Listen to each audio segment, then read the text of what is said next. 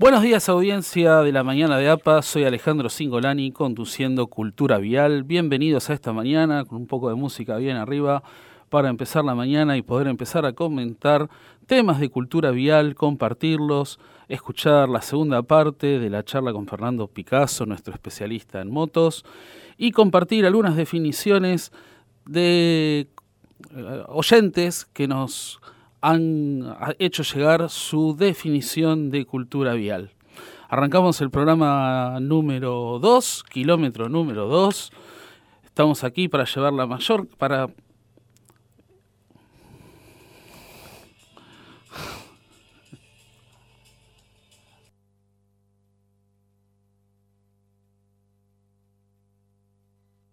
Podés escucharnos desde la 91.5 FM Radio San Pedro, APA.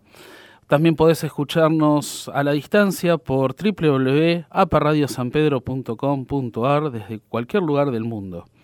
Si estás sintonizándonos y nos querés enviar un mensaje, entonces podés hacerlo también al 11 39 55 31 30 o al Instagram ADC-coaching. Desde allí tomaremos todas tus consultas y sugerencias para próximos programas.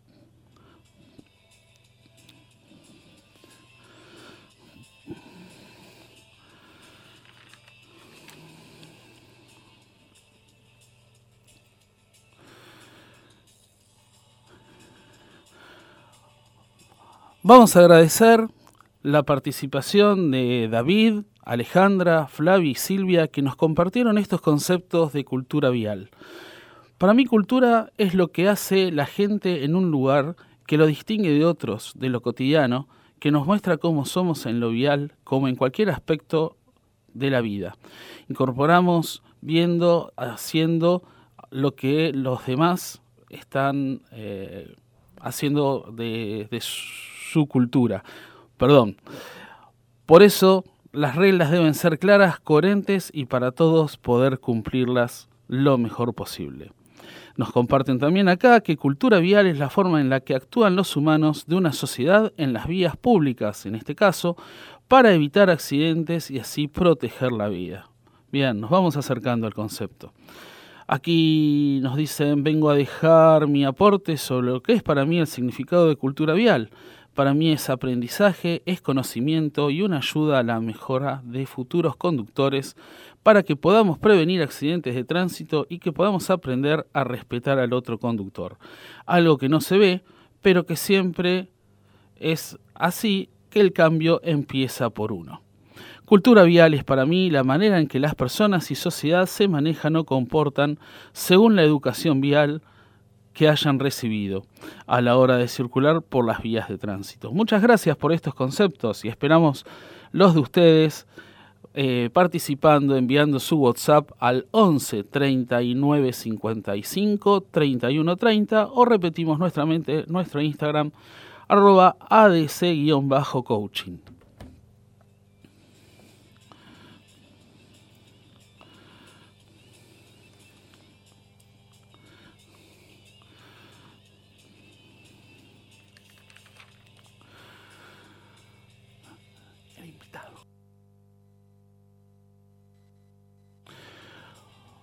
Vamos a nuestro espacio del invitado de hoy.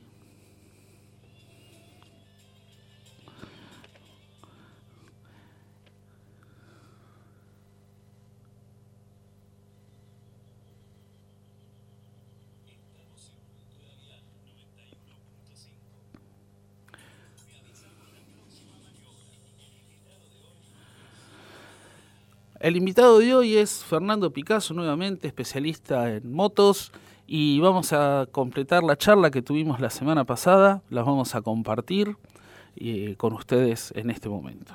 Te interrumpo acá, estabas diciendo lo que es necesario de hacer prácticas y, que es cierto, ¿no? Me, ha pasado a mí cuando hacía off-road que una cosa era estar viviendo en los médanos o en la montaña y otra cosa es estar acá quizás cerca, cerca del barro nada más, ¿no? Entonces eh, las técnicas se te van olvidando y tenés que volver a, las prácticas para poder desempeñarte bien y volver a, entender a tu vehículo, a leerlo, a sentirlo, para poder llevar adelante determinadas acciones, ¿no? Subir un médano, bajar o ir trepando por, por piedra y demás. Em, ¿Qué pasa con el común de la gente en el asfalto? ¿Qué pasa con el común de la gente? Y acá hay que dividir un poco a los usuarios de las motos.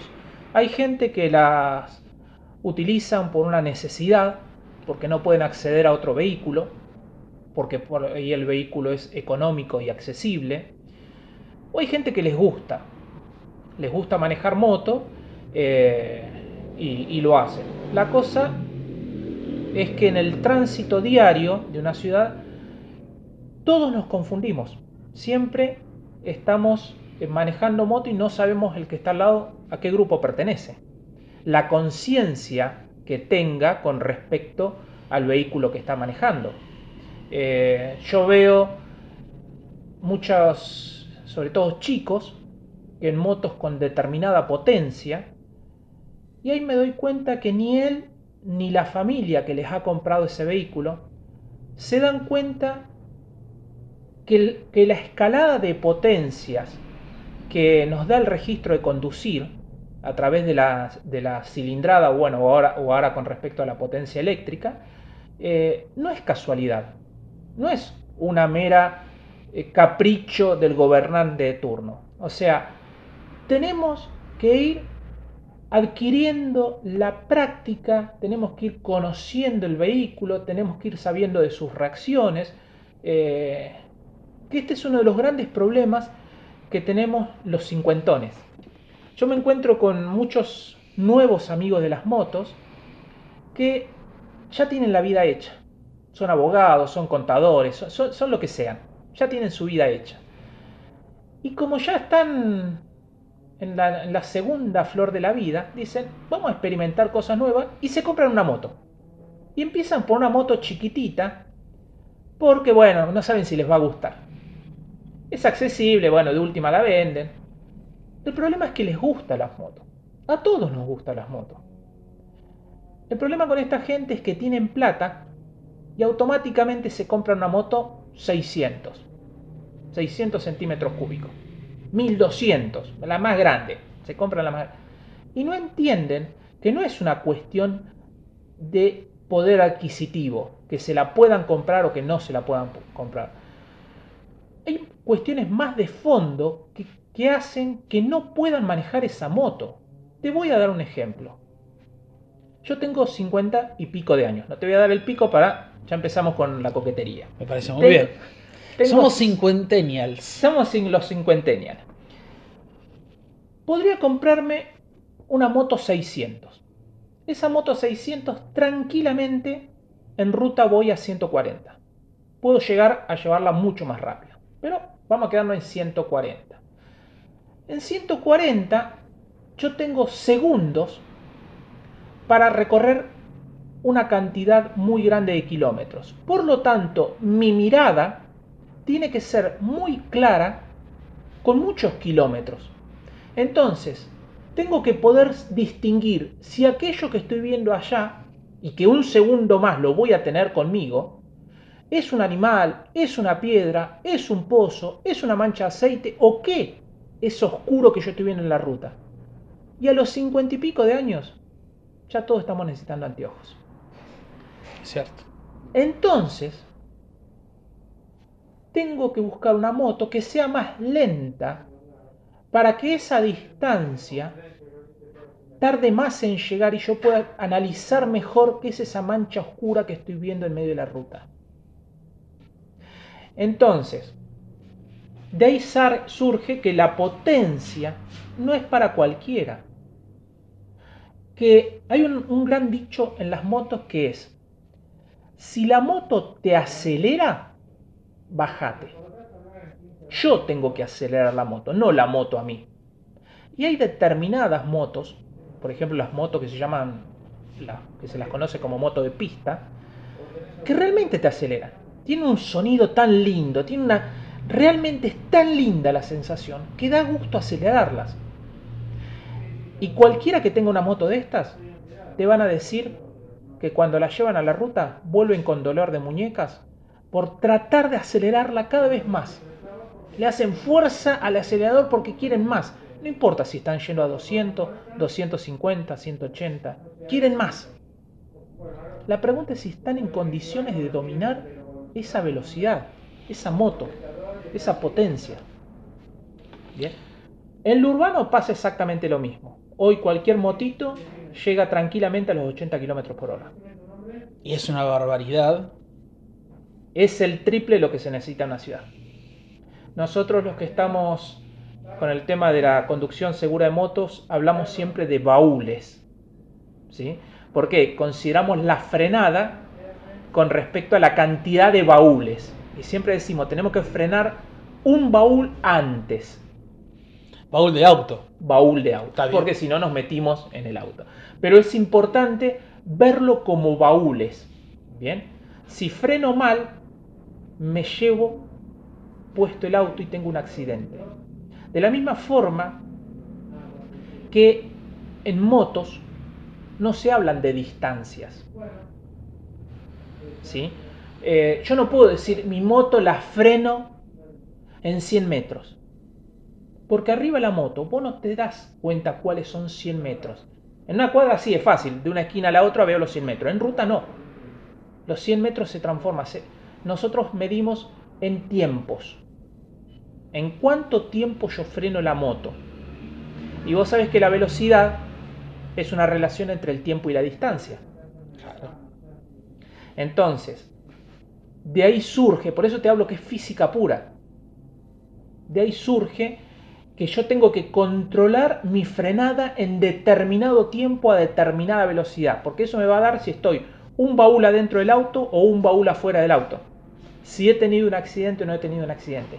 Y no importa si voy a 20 km por hora o a 200. Los accidentes se producen en esas dos velocidades, en cualquier velocidad. Eh, puede ser más importante, menos importante, pero el tema es que tuve un accidente. Fer, vamos a tener que tomar muchos cafés, parece. Vamos a tener que estar varias jornadas eh, teniendo estas charlas para generar conciencia y cultura vial, que es lo que venimos a hacer en este programa, es la idea que estas charlas se vayan repitiendo y que en la medida que los oyentes vayan escuchando y teniendo inquietudes, nos las vayan enviando para ir pudiendo desglosarlas y desasnarlos de algunas dudas que puedan tener sobre eh, la conducción de las motos. ¿Qué te parece? Alejandro, me encanta, eh, me encanta el espacio este que se ha creado. Eh, me defiendo mucho que la experiencia de la moto hay que tenerla porque es una experiencia muy, muy buena, realmente te cautiva pero hay que tenerla bien. Y llegar a una edad sin accidentes, sin, sin tener consecuencias eh, de toda una vida de manejo en moto, es importante. Y no se llega de casualidad. Se llega a través de, un respeto hacia, hacia el vehículo, hacia las normas de tránsito, hacia el entorno, hacia la geografía, en el caso que estemos viajando. Eh, yo soy viajero de moto y siempre les hago la misma pregunta a, todas las personas. Les pregunto, ¿qué es lo más importante de un viaje en moto? Entonces me dicen, disfrutar. Y claro, para, eso estoy haciendo el viaje. Eh, eh, eh, disfrutar el viaje, disfrutar, o sea, ¿sabes cuál es lo más importante de un viaje en moto? No, volver. Lo más importante de un viaje en moto es volver, porque ahí tengo la experiencia para contarles en el asado de los amigos, tengo el recuerdo, tengo todo, pero lo más importante es volver. Y para que yo pueda volver, tengo que respetar el vehículo, tengo que respetar las normas viales, tengo que respetar la geografía del lugar, tengo que respetar los tiempos, los tiempos en cuanto a reloj y los tiempos en cuanto a lo climático. Son un montón de factores, pero lo más importante y lo cual yo me tengo que asegurar es devolver.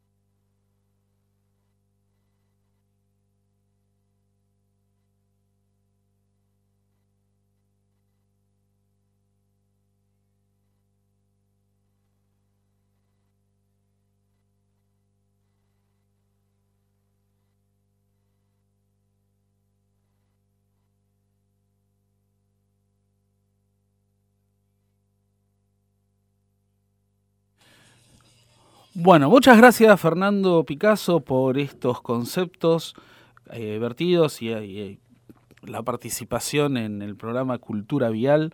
Vamos a ampliar un poco los conceptos que nos eh, acercó Fernando con respecto a las edades y a las velocidades que se pueden transitar en motos y distintos vehículos.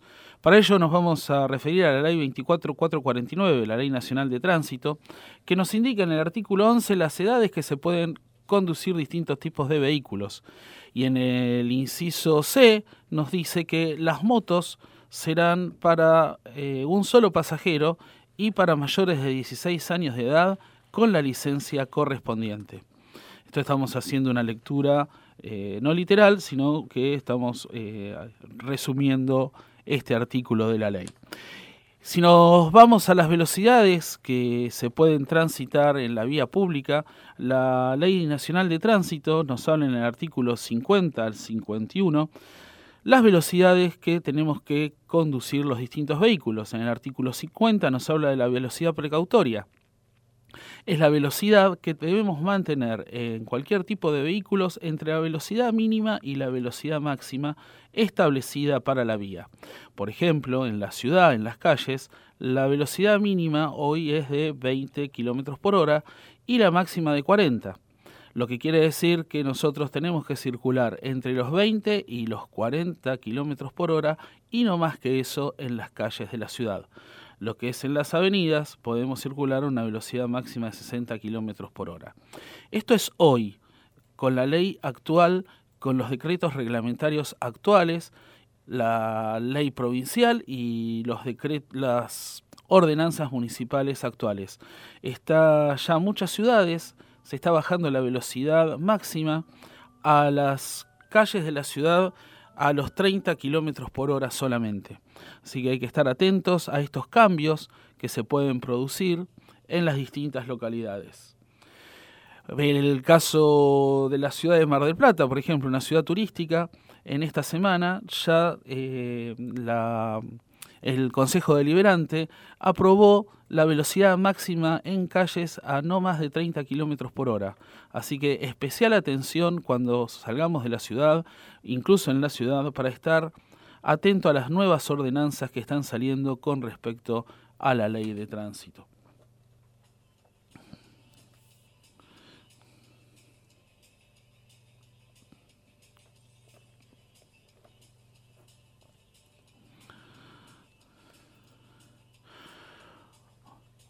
Vamos a ampliar un poco las velocidades máximas.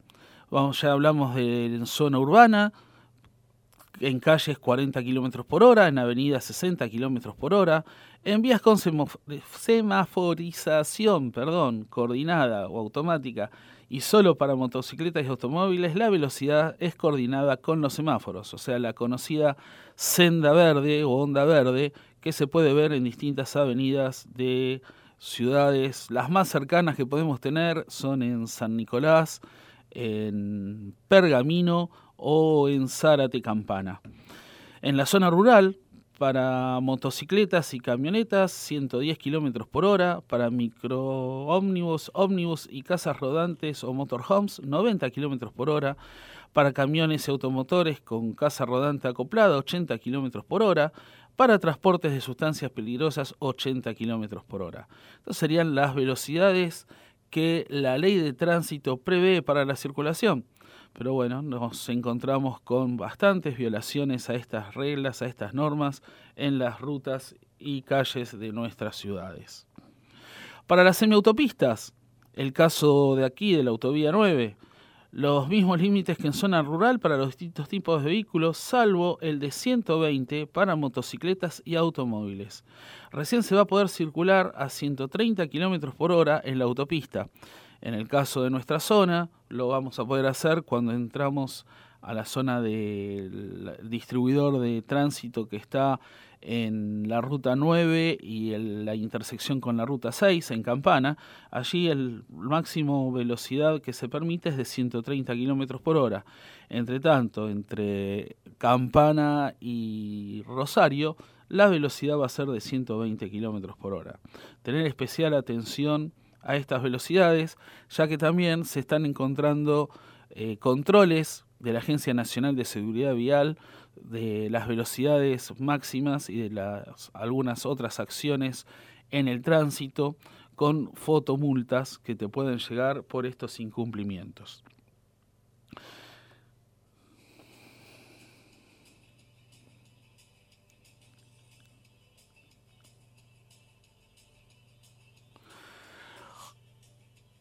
¿Cómo reconocemos las velocidades? Tener en cuenta que la señaléctica de la autovía o de la ruta siempre se señala la velocidad máxima establecida para el sector. El cartel va a ser de fondo blanco con los números en color negro y un círculo alrededor de color rojo. Eso nos va a indicar la velocidad máxima. Quiere decir que la velocidad mínima o precautoria va a estar al 50% de esa indicación. Quiere decir que si estamos en una velocidad máxima de 40 km por hora, la mínima será de 20. Hay zonas en donde podemos encontrar carteles de mínima, como es el caso cuando tenemos la señaléctica de calle vertical que nos eh, indica, por ejemplo, los 30 km por hora como mínima y es un cartel de color de fondo azul, letras en blanco y círculo rojo alrededor.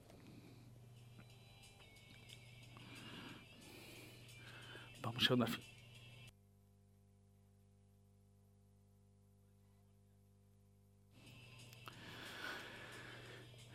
Estamos llegando al final de nuestro kilómetro de hoy, segundo kilómetro, segundo programa de, Cultura Vial. Los queremos invitar para el próximo sábado, 8 y 30 de la mañana, por APA Radio San Pedro 91.5, por www aparadiosanpedro.com.ar para los que estén un poquito más lejos. Los que quieran colaborar con algún tema que quieran que tratemos, lo pueden hacer al WhatsApp 11 3955 3130 o a mi eh, Instagram que es arroba adc-coaching. Ahí estaremos tomando los temas que quieren que se traten en los próximos programas y haremos algunos adelantos también de próximos invitados. Vamos cerrando el programa de hoy, nos vamos despidiendo hasta el próximo programa y a respetar las normas que están hechas para cuidarnos y no para sancionarnos solamente. Buen fin de semana, buena semana para todos y a cuidarse.